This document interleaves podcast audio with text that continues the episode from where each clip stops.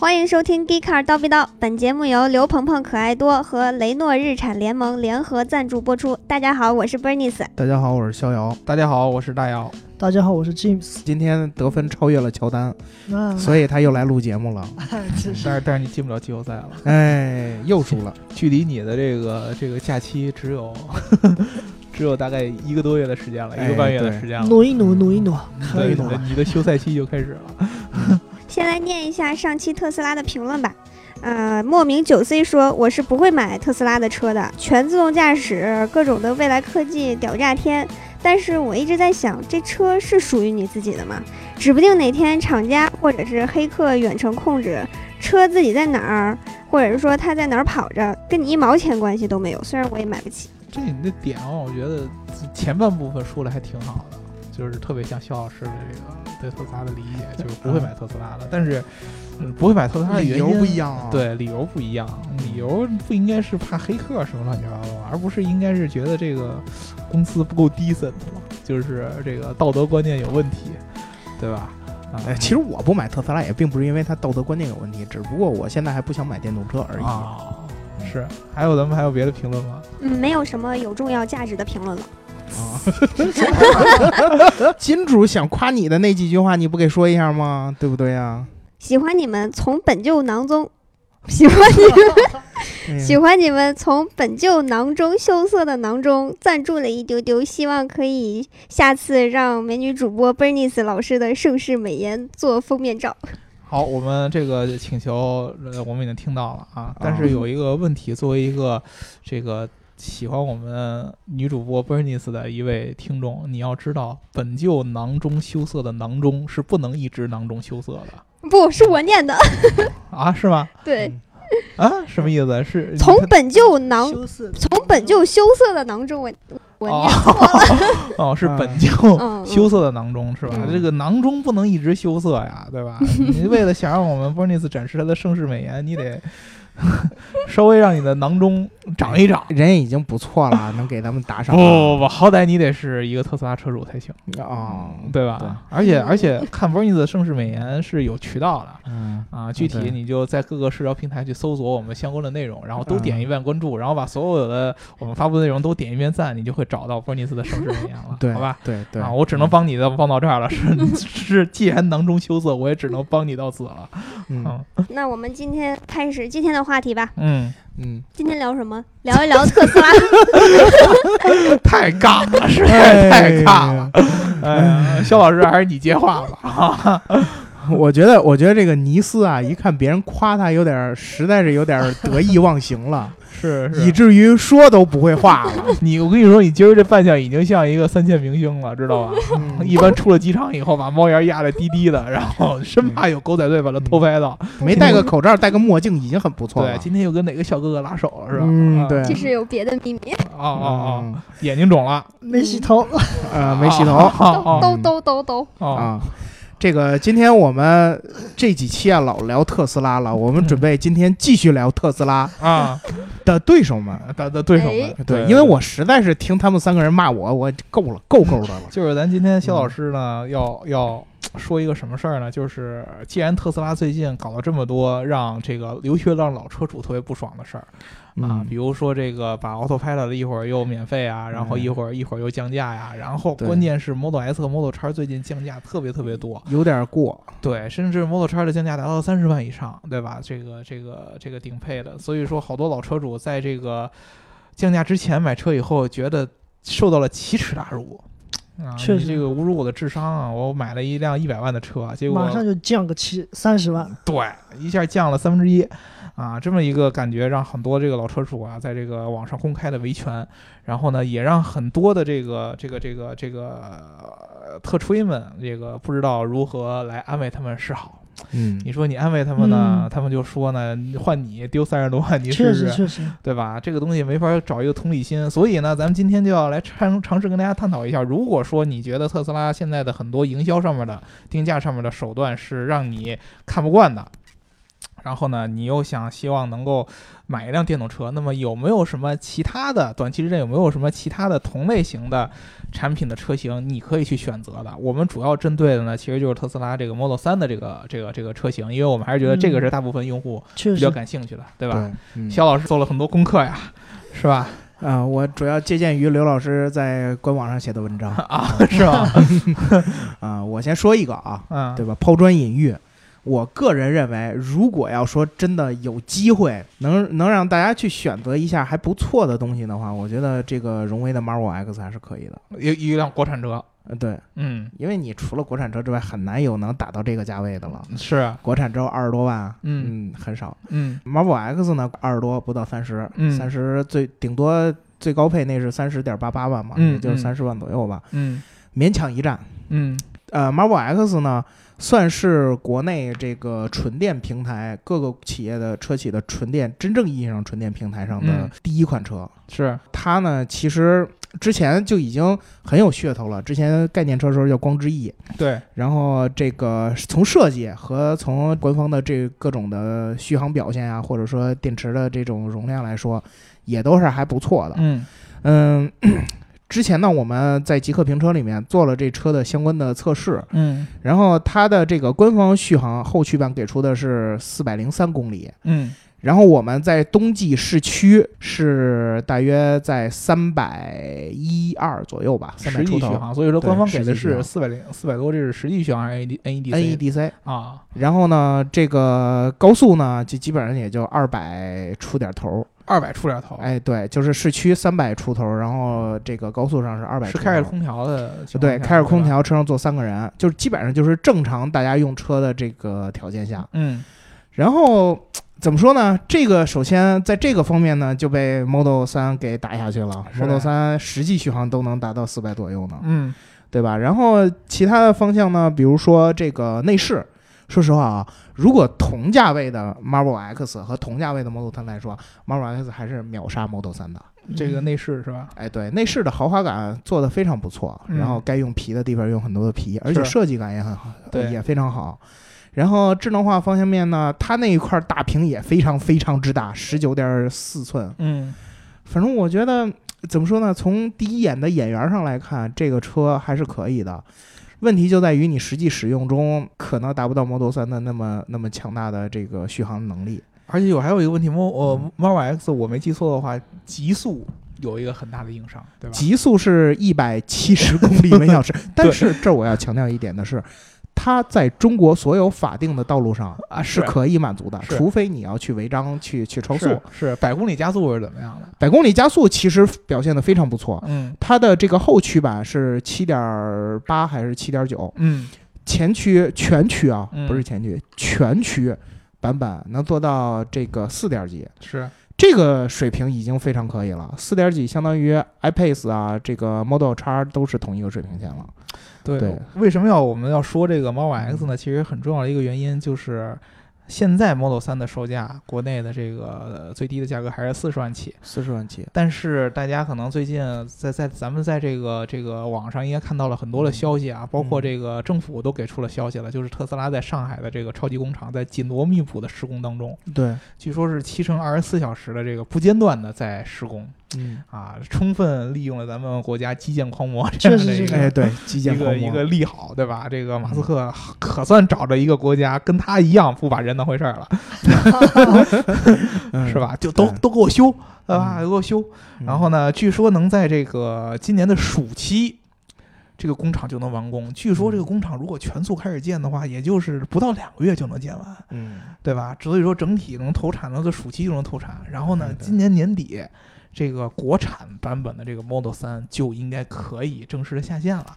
嗯啊！这个概念就相当于现在我们美国看到的最低低最屌丝版本的三点五万美元的这个 Model 3，在今年年底就可以在中国国产化了。那那据说啊，权威的就是，尤其是这个车家的老大，汽车之家原来的老大，这个理想，预测的，可能它最低的价格，国产版的 Model 3要降到二十五到二十七之间。嗯虽然说这个版本是非常非常差差的一个配置，就是我们嗯之前对黑的那个织物座椅加上没有自动驾驶的，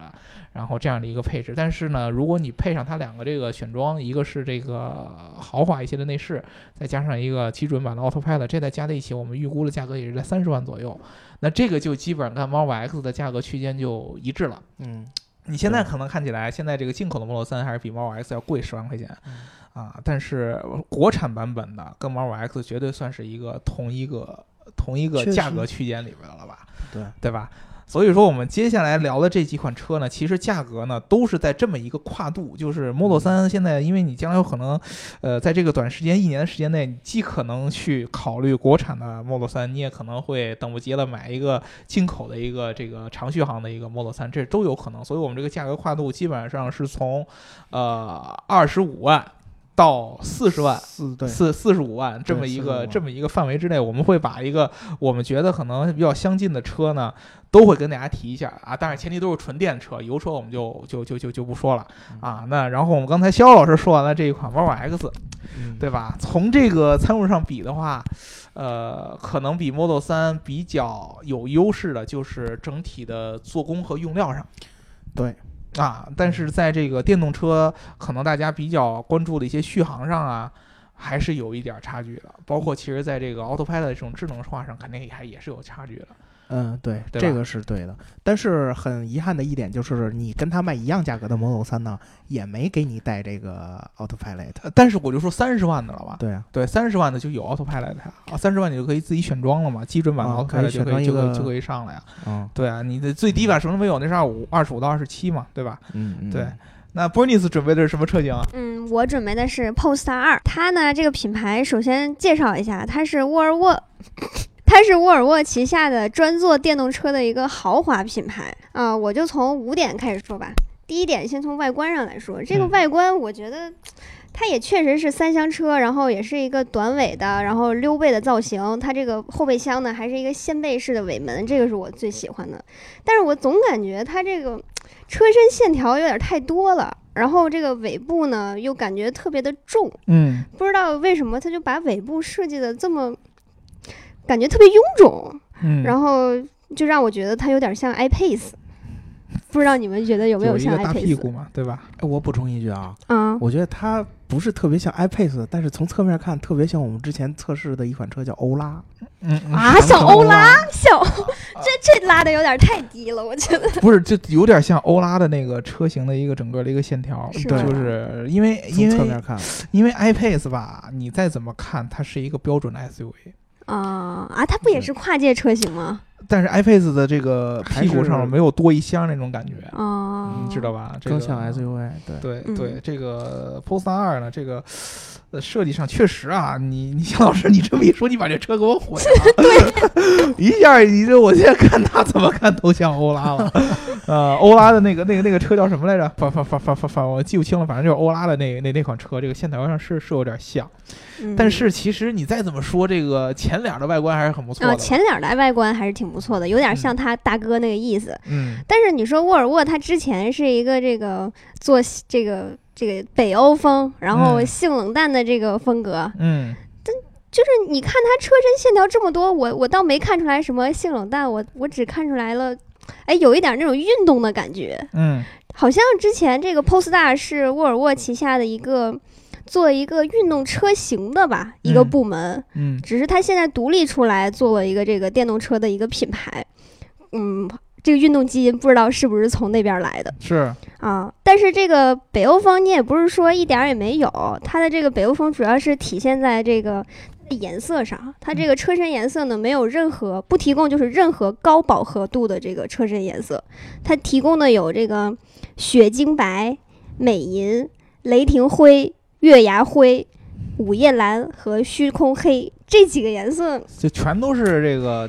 对，我们很俗冷称的那颜叫色。地球色。嗯，嗯，啊，这个就是冷淡色嘛，对吧？嗯你平常看那些这个一身土色的小姐姐，基本上都是性冷淡类型的穿搭，对吧？嗯嗯对，嗯，可能这个冷淡也就体现在这儿了吧。嗯呃，如果要是真说什么北欧风啊、高贵的那种优雅的那种感觉，还是他大哥嗯 Polestar 一比较有这个、有这个范儿。对，但是 Polestar 嗯一是一辆这个混动的车，对吧？对对，那这个车的续航怎么样啊？啊，我一会儿再说，我先啊说价格。这个车的价格在美国补贴之后呢是五点五五万美元起售，嗯然后在欧洲呢是三点九九到五点九九欧元嗯，啊，这个价格还差不多。如果但是如果要是考虑在中国的话，如果都国产化了的话，应该能和 Model 三去较量一下。嗯，对他们 Polestar 在这个中国的区的这个老大也曾经在微博上透露过，将来会在这个这个国内。上市的这个 Polestar 二的起售价是三十万起，然后最高呢到五十五万，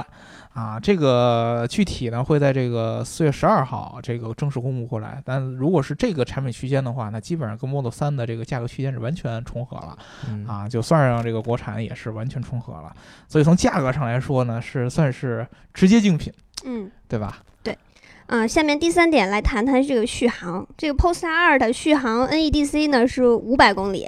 现在目前在售的 Model 三都是这个中长，呃，都是这个长续航版，嗯，都是，是六百起的。嗯然后那个 P 版呢也是五百九十加的，嗯嗯、这可能看起来还有一百公里的差距，但是我们可以想想，这个以后要出一个这个中续航的，那个四百一十五公里的话，它其实这个优势就出来了。嗯然后第四点呢，谈谈这个智能化。这个它搭载的是谷歌研发的这个车载 OS，不过谷歌在中国还面临着这个本土化的这个问题，不知道在中国它能不能能不能适应。然后第五点就是谈谈自动驾驶，这个 Polestar 的自动驾驶呢和沃尔沃现有的这个 Pilot Assist 系统没有太大的差异，所以跟特斯拉也没有什么可比性。五点下来，嗯，它好像多多少少都能看起来是 Model 3的精品，但是优势没有说有一点特别大。对，其实我我是感觉这个 Polestar 整个给人的感觉是跟 Model 3是有比较高的重合度，但是你说能比 Model 3在某一点上有突出的领先呢，好像又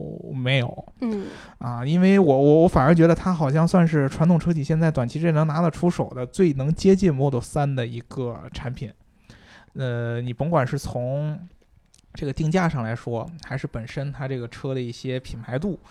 但是它有几个咱们咱们用户平常会想的一些硬性标准，可能和 Model 3有一点差距。第一个就是续航啊，如果说它的这个你拿这个续航跟最屌丝版本 Model 3比的话是 OK 的，嗯是是是可是有可比性的。但是如果说就像 b e r n i c e 刚才说的，如果你跟它的长续航六百 NEDC 的这个这个来比的话，那确实是还是有一百公里差的点儿这样的一个差距啊。然后 Autopilot 这个，说实话，Autopilot 你现在拿传统车企任何一个量产车的这个自驾驶辅助跟特斯拉的 Autopilot 系统比的话，都会有一个差距。嗯，但是你在传统车企当中，呃沃尔沃的这个驾驶辅助系统已经算是做的很不错的了。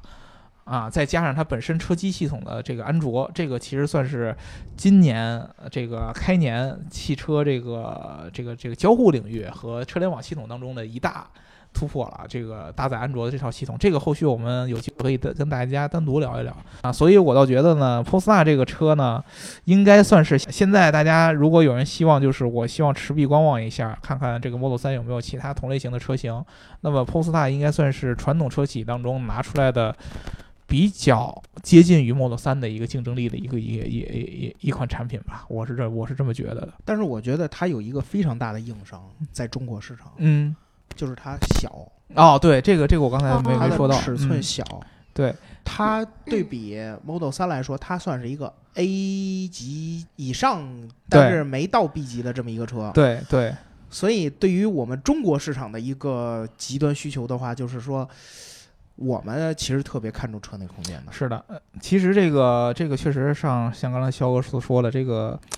小到什么地步呢？比这个 Model 3的轴距要小了十四，对，对，小小了这个，然后它的这个整个的这个备箱的空间也要比 Model 3要小。你要知道，其实很多在中国盲定 Model 3的车主，在拿到这个车型的第一反应，往往就是觉得这车小。尤其是好多这个特斯拉的老车主，比如说他有了 Model S，他又订了个 Model 三，然后他拿到手以后，哎，我发现这个车确实要比 Model S 的整个这个空间要小很多，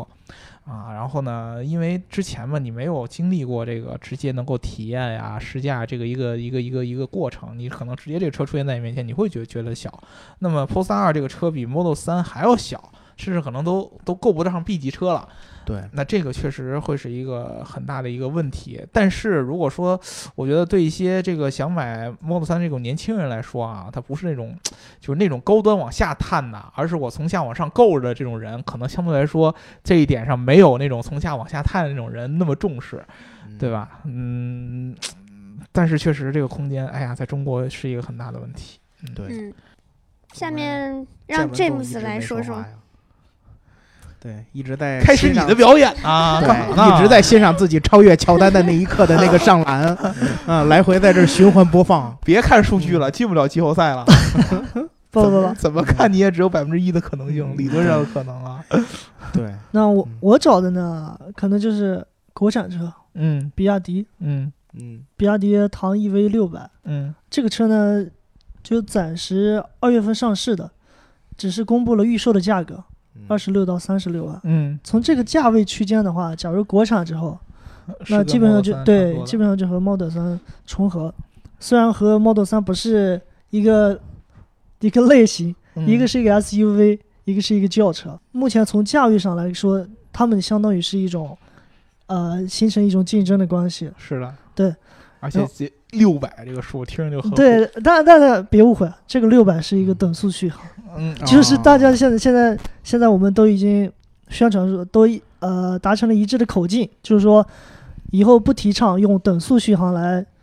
呃，来标称咱们的电动车的续航，一般都是用的综合续航。嗯那它的综合续航呢，分为两两个，四驱版和二驱呃两驱。两驱的话是五百二，然后四驱的话是五百、嗯续航上其实和特斯拉差的不是很远，谁说的？ 你等速续航如果是六百的话，不啊哎标准续航的话其实，NEDC E 应该大约在五百多。啊对它它它的 NEDC 就是五百嘛，五百嗯500 p o s t 差不多嘛。嗯然后对啊实际续航呢，有可能还得再呃打一个八折。呃，打个嗯八折，对对对，这这这不不到四百吧，那就哎跟 这个特斯拉的这个标准版差不太多，对，差不太啊特多。斯拉标准版十一续航大概就是四百左右，不到四百嘛，三百三百八差不多。啊，对能到这么个数，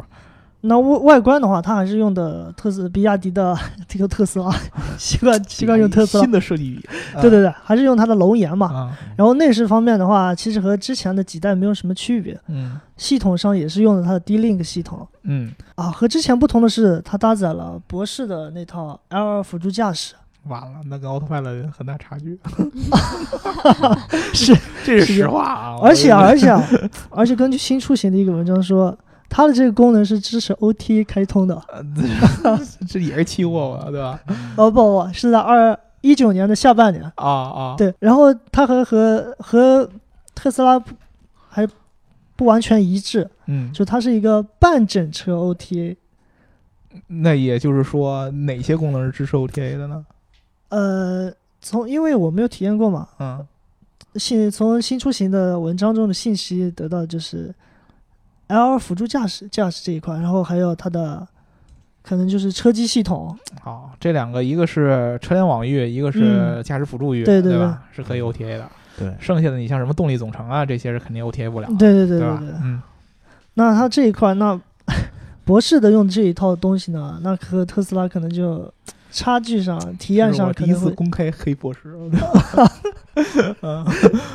但这个真的确实差别蛮大的。嗯因为从体验上来看的话呢，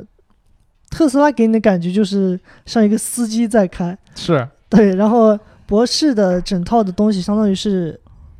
搭积木一样，对，就是说每个功能都是分立的，像 ACC、像车道保持、像这种自适应巡航，需要你一个一个的慢慢自己点开。对。那这种带来的体验上的差异其实蛮大的。确实蛮大的，而且对就算单独某一项功能的这个具体的精准程度上，其实，呃，行业里边也都知道啊，现在嗯传统 Tier One 做的还跟特斯拉是有有有差距的，嗯在功能性上，除了这个 Mobile 的，可能跟特斯拉是有一定的可比性，对吧？确实，嗯但是我也发现了它的一个硬伤，嗯，这辆车呀，其实并不是真正意义上的纯电平台的车。哦，它是个油改电吗？这个唐 DM 也有燃油车版本，对吧？所以这个车，但是你没准儿人家是一电改油呢。嗯，好，电改油，哎呦，我哎呀，电改油这事儿可可厉害 了。你其实其实说白了，现在好多这个奔驰和这个大众玩的可都是有点儿，电改油是吗？啊，你你油这改电啊你你你说说不准，它就是比油改电要高端一点儿。就是说白了，嗯它可能告诉你，我上一代平台这个做出来的时候，我就留了这个电动化的这个嗯一定的这样延展空间了。然后我现在把这个原来的这个整车平台稍微做一些完整的改进，就可以变成一个电动平台。但是跟那嗯种完全为电动平台重新做一个新的产品线和平台来比，嗯嗯嗯还是不一样。所以你能说它是油改电，它也不算油改电，它是油改电二点零版本， 只能只能咱这么说。对，这个所以呢，嗯，它还是有一定的这个油改电的硬伤的。嗯尽管啊，比亚迪有一个优势在于它电池的能量密度，它同样做三元锂电池的能量密度要比其他的品牌的能量密度要高一些的，，其他的就是国不产是比品牌特斯拉的能密度高国产品牌啊，就是就是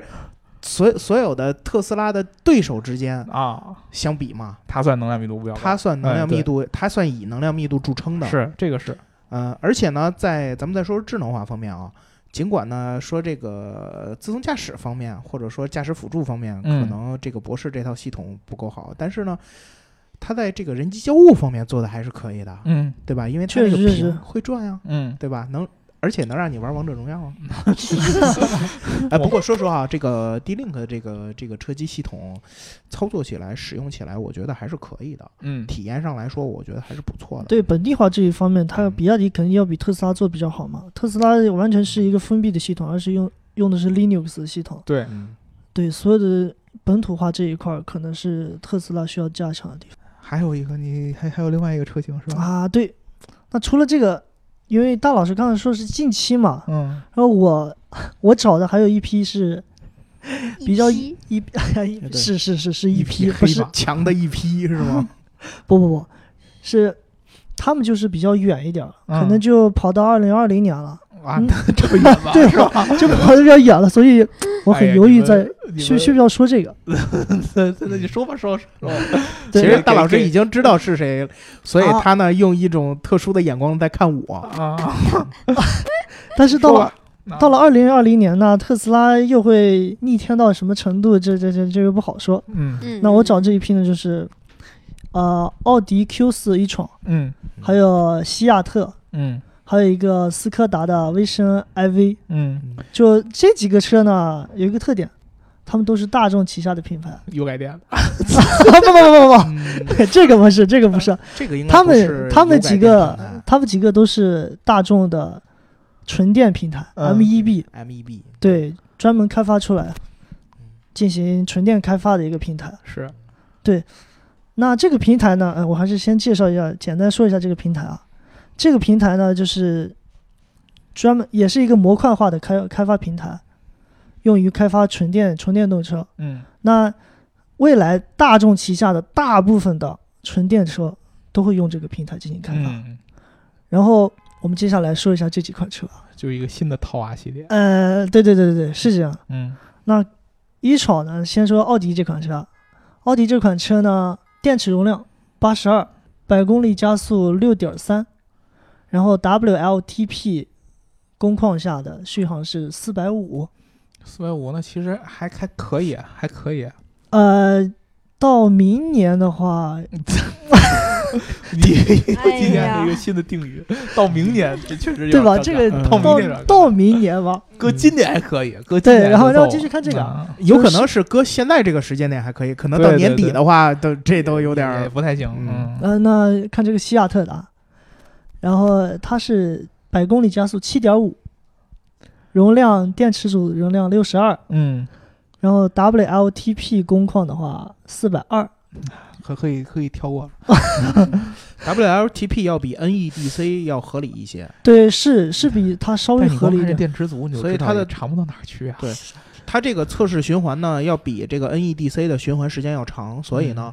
它其实更接近一些真实续航里程。这个，而且你你说实话，你说你什么时候奥迪能拿出西西亚特 跟跟特斯拉竞争？这这这这这有点不低森的呀，这个对吧？哦呃就大众，你怎么也得拿拿奥迪出来吧，对吧？如果 Q 四这个可能还是合理一点，那斯柯达这又是啥斯呢？斯柯达这个就比较比较厉害了，这个就比较厉害了啊！嗯它的这个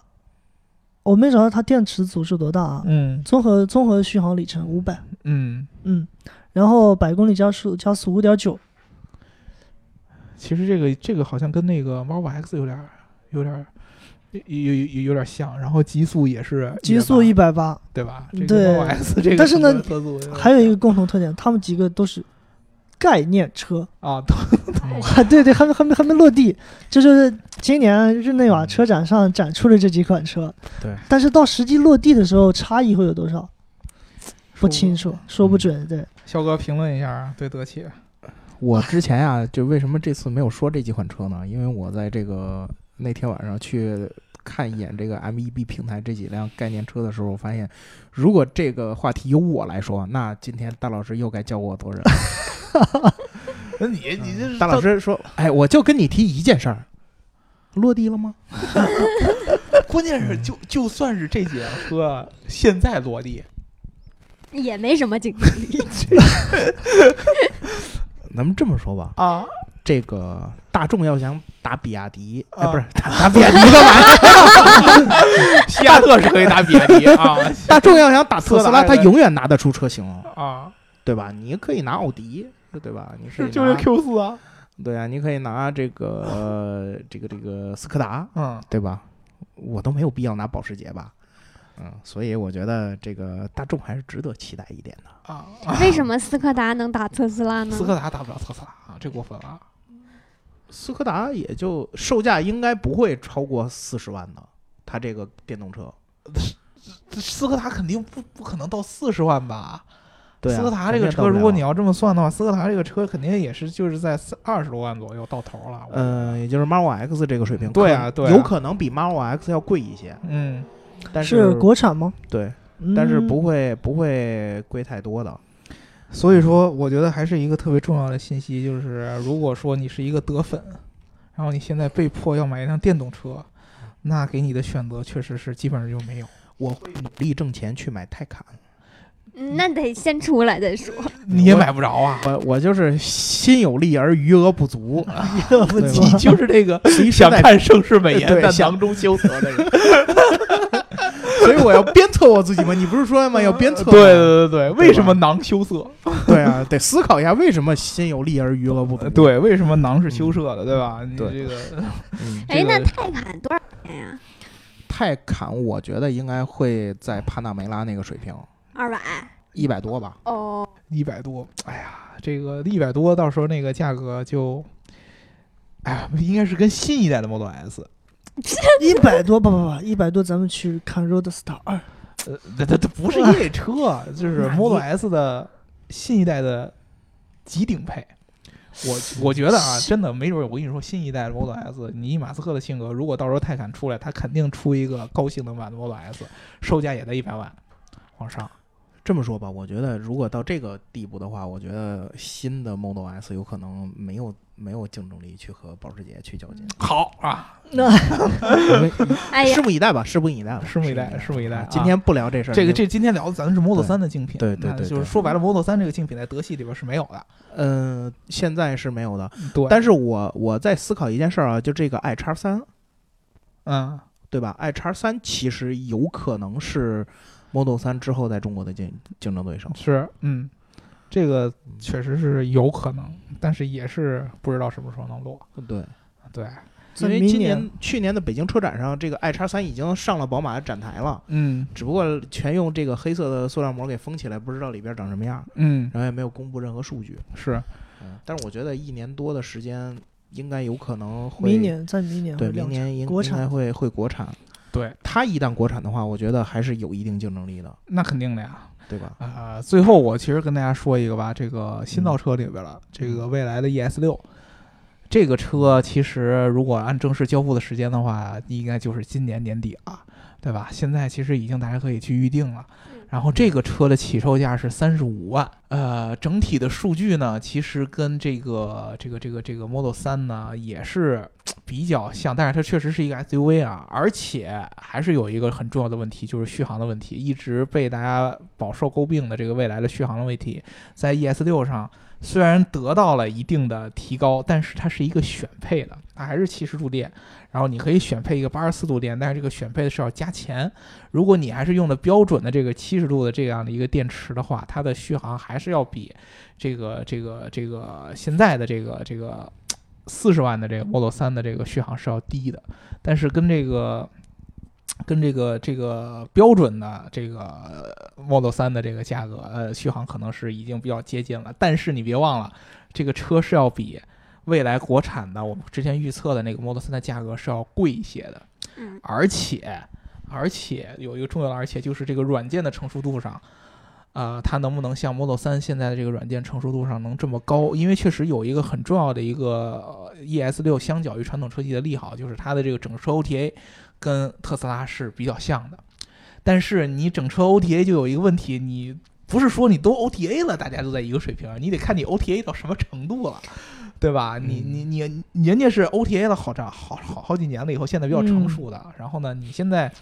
这个 OTA 的还是说渐渐来查缺补漏的这么一个过程，所以说这个也是一个问题。但是我们刚才提到的所有这些车型都可以是，如果说你今年大概一年左右的时间之内吧，从现在开始算，算到明年这个二零二零年这个三月份，如果你有一个大概一个三十万左右，三十到四十这么之间的一个预算，你想要买一辆电动车的话，然后你如果说你不想买 Model 三，你能想到的，我们想到也就这几辆车型了。确实，嗯对？吧？能能够相应的能够能够能够能够算是能跟它有一定接近性的吧。那么你可以看一下，其实真正这几款车算下来，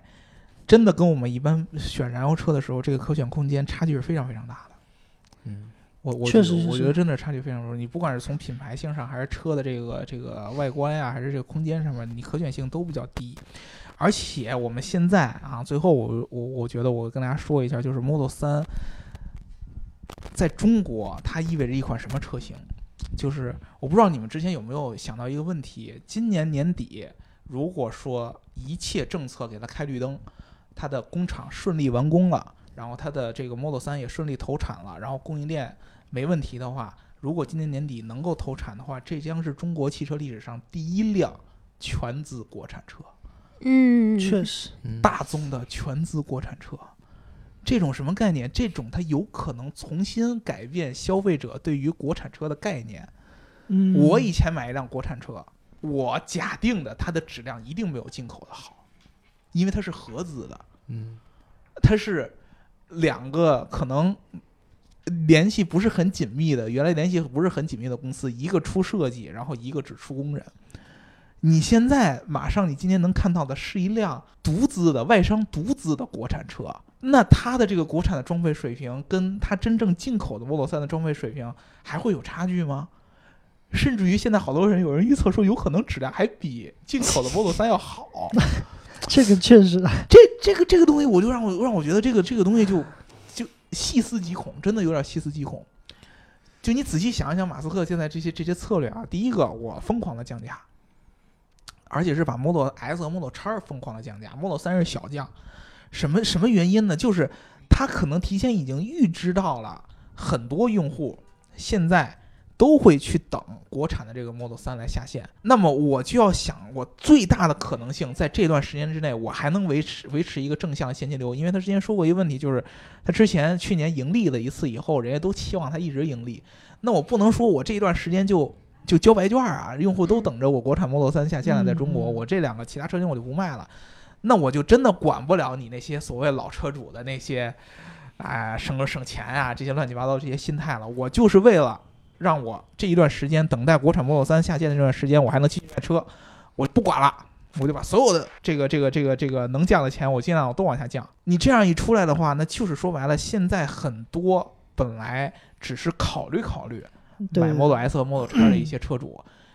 他们就会觉得很心动啊。你一下嗯降了三十多万，我还真的今天就在朋友圈里看见好几个，本来可能也就是想看看 Model 叉的这个这个嗯这个这个车主啊，而且还都是汽车汽车圈相关的，也有是媒体的，也有是做技术的，然后他就去提车了，真的是有这样的。那你这个意味着，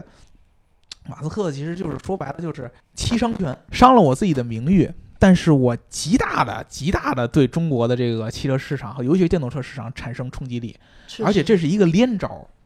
先把我的进口的给你杀一把价，让你就感觉到危机感，嗯然后等到 Model 3国产的真正下线的话，那就是一个更大的一个杀招。你就想到，如果如果跟我们刚才说的这个情况下的话，那个时间段的二零一九年底，一个一个四百公里左右实际续航的车型，带 Autopilot，然后一个 B 级车，然后质量跟进口车差不多，甚至还更好，卖到三十万。当时我简单提一句啊，首先特斯拉这个车的质量就本身就不怎 么样，呃是但国产之后就不一定。对吧？然后还有一还有一点就是，你有没有想过为什么单单就把这个盖板放在中国是生产呢？为什么？你觉得不为什么？他没说盖板，对啊，暂时现在是盖板，万一以对啊后卖不动叉跟了， S 会放在中国生产吗？不，我这个不会。这个应该不会。三和 Y 嗯嗯就是你不要听他说，他说现在是放的盖板，万一卖不动了，那之后长续航版也可能直接就对放过啊来，也了。可能也可能翻对，过来啊。马斯克的变卦你又不是不知道，这对啊降价降的这就关键就就是就是就是这个一，就关键就有一个问题，就是你你说什么？你说他是王八蛋也好，你日对他三十八代祖宗也哎好，啊对对对，你就只能买它，这是最尴尬的呀。就如果我钱就这么多，这种感觉就像什么呢？就像咱们中国用户，就算看不惯任何一个品牌，只要是它是一个你觉得还不错的一个，呃，呃这都不能说不错，就你特别不喜欢一某一个包包的品牌，然后你去了一个国外的奥特莱斯，你发现这包包的品牌打一个五折，你还是会心动去看一看 啊。是的，是是吧？是吧？就这种感觉，这就是为什么你你到哪儿都会看。哎呦，咱们中国老百姓为什么全世界能看到最多的全都是各种各样的奥特莱斯？你如果想在各种各其他的国家看到我们的中国人，你就去奥特莱斯看，全都是我们的啊！各种各样银行的大海报全是中文的啊，中文的销售。为什么？因为咱们中国，如果你从消费心理学上说，咱们中国在整个亚洲社会当中。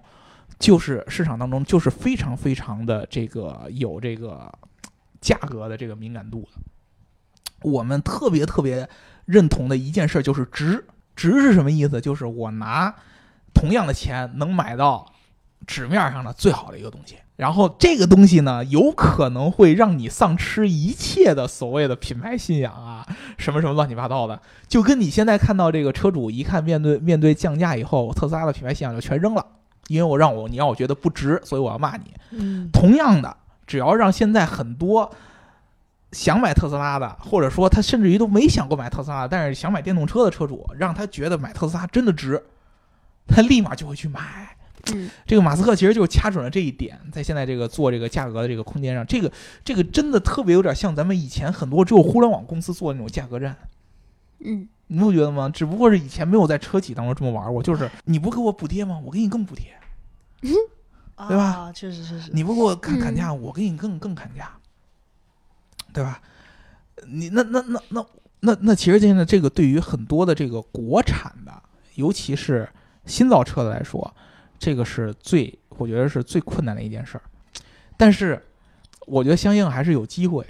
就比如说啊，我我我我前两天恰恰我去店里边儿真正体验一把 Model 三、嗯嗯， Model 3有几个重要的问题，有可能会让中国的一些用户找回理智的。嗯，哪些问题啊？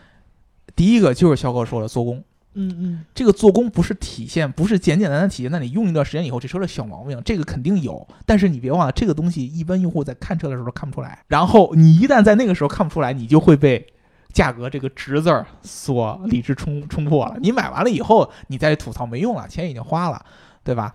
但是它的做工是第一眼看上去的做工，就是 Model 3嗯的一个很重要的一个简陋的问题，嗯，真的很这简个简是陋。真的很简陋，真的就很感简觉陋，就像假车一样，就一个哎对皮对对，对对对就跟一个你把一个电动玩具给放大好几倍是是是那那种感觉一样，真的很简陋。你你你你你刚才我们说的所有的车型，你别管是再怎么着，内饰交互逻辑设计的极简，但是我相信它整个的这个内饰的做工啊和设计的这种一体性的感觉，也不会像 Model 3这么简陋，非常的简陋。这个是我觉得是在中国用户上可以做到的一点，能够能够去比掉 Model 3的。还有一个就是肖老师刚才说的，就是我们聊节目之前跟我说了一个服务问题，啊，尤其是现在你像蔚来这样的新造车，嗯就重、主要就是打海底服务捞式服务，海底捞式服务，这个就是恰恰也是马斯克现在反而在牺牲的一个东西。他在美国已经说了，我要这个把线下店都撤掉，纯做线上的一个销售，嗯因为他觉得我要进一步把我缩的这减个一下成本。能做价格战的这个对这个空对间进一步给你扩大，我还能再降，没准对我对再对再再往后，我我逼急了，你 给我逼急了，我还给你降啊。 确实，确实，这这真的有可能，现在好多用户还是骗着，没准还能再降一波的，对吧？ 嗯，对吧？你国产以后可能还能再降，你可能再换一波供应商，我还能再降，对吧？它它对啊各种各样的，它我听说啊，嗯我听说有人说特斯拉门店里边的 POS 机都刷到没电了，是吧？对，都都到这种程度，你想一下，嗯，就是在美国吧， 不不，中国呃，，中国是吧？啊对，你想一下这个，就是 Model 三和呃卖一股主要一买边 Model 骂 S 着和 Model 特斯拉， X 我吧。做工做工真差，一边说真香，对，就跟我以前 说了，DG 辱华没问题，我辱华我不道歉，我直接给你打一个五折，那这种事情没法忍。 你你肯定不会，你两是没法忍， 你是没法忍，打三折 呢， 对吧？嗯，你就说吧，打几折你就可以忍了。零点一，呃，对吧？你还是总你总有一个折你是可以忍的，对不对？你到最后只要是折合适，我还可以考虑考虑嘛，对吧？对但吧但特幸好特斯拉还 没辱华，对没你还没到那没个啊地步对对对呃对对对 对不会辱华的马斯克这点明白，对对因为对什对么？对，他的这一根命上，最主要的还是看政府，你的这个国产的这个进度，还是主要看政府。嗯政府现在可是给人大开绿灯了，对对对，嗯，对吧？然后还有一个，这个这个这个，就是我刚才说的服务问题。这个服务问题，其实我觉得在中国是面对着特斯拉和其他所有车企都同样的。特斯拉的服务有两个问题，第一个就是我们上一期节目就跟大家说的，中国的信息和美国信息之间的不同步问题。